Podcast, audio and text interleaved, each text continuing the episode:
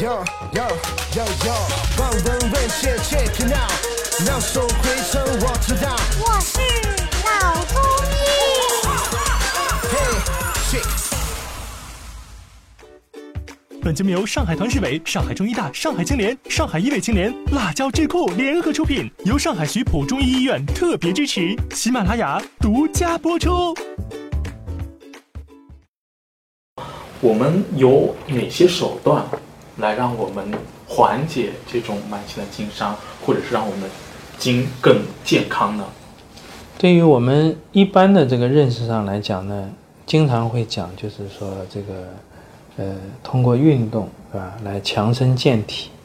所以经常听到的一句话就叫“生命在于运动”，啊，那么通过一定的运动锻炼，可以达到强健筋骨的这样的一个作用，啊，这个好像是我们的一个常识，嗯，啊，也是大家觉得天经地义的。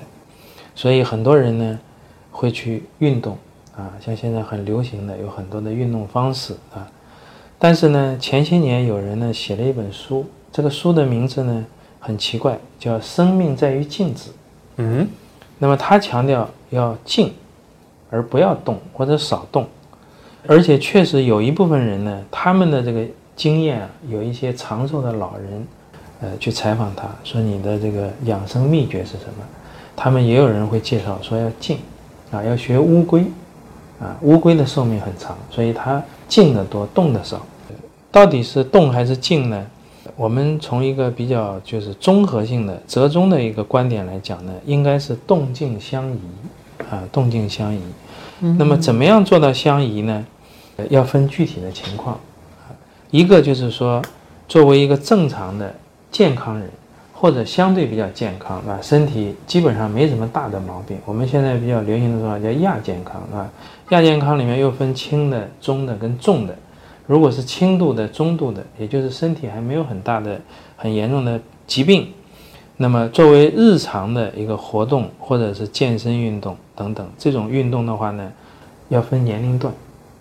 还要看你的身体素质，还要看你以前在整个成长过程当中的一种习惯，对吧？有的人从小就喜欢动，有的人从小就不太喜欢动，静得多。那么这些不同的情况，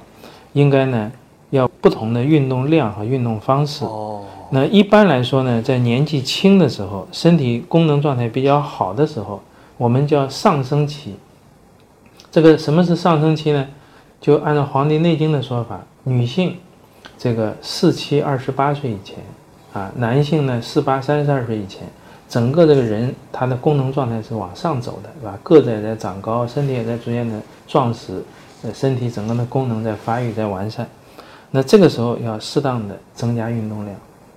运动的要多一点。那么这样的话呢，就是你的身体素质和体能的储备就会比较好，达到这个峰值的这个高度就会比较高。那么这个年龄过了之后，大概有一段时间，比如说女性啊，到了七七四十九岁以前啊，男性呢到七八五十六岁以前，也就是从前面这个年龄段到这个年龄，这个是一个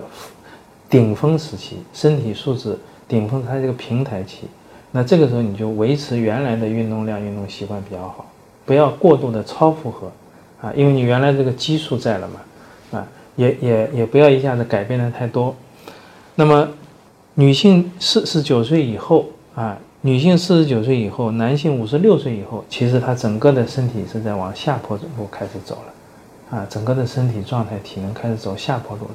那么这种情况下，你如果运动量加大或者过多的话呢，一旦有一些损伤，它修复不能够完全达到原来的那种状态，就更加容易损伤啊。所以我们现在经常碰到的情况是什么呢？年纪轻的时候拼命的花时间在读书，不怎么动，对吧？工作之后也很忙，也不动啊。到了四五十岁，这个时候开始想起来要动了，一下子运动量很大，甚至离退休有时间了，开始运动量增大了。出现损伤了，出现疾病了，所以它跟这个正常的这个，呃，一个一个顺序颠倒过来了啊，这个就特别要注意。嗯，这是指就是说正常人啊，基本上处于健康或者轻度、中度、亚健康的人。那如果是一个病人的话呢，特别要注意的就是疾病的发作期跟缓解期要有区别比如说筋骨受伤了，不管是急性的还是慢性的伤，到了一定的时候痛起来了，很厉害，对吧？来看病了。还有一些人本身心肺功能也开始不正常了，那么这些人呢，不能够动得太多，要静养为主。当然也不要躺着不动。到了另一个极端也不好，就是以静养为主，适当的活动啊，不要过度。等到这个疾病到了缓解期的时候呢，可以适当的做一些运动。而且这个我们无论是中医、西医、康复，现在有一种叫运动疗法。这个运动疗法它是可以治疗作用的，所以这个要在医生或者是专业人员的指导下面做一些有针对性的运动，反而对他的这种慢性筋骨损伤有治疗作用。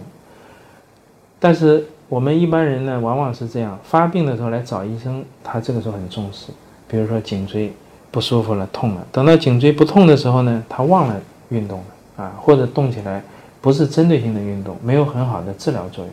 那么这个呢，呃，也是做的不对的。好，感谢张主任今天给我们带来的分享，我们下期再见。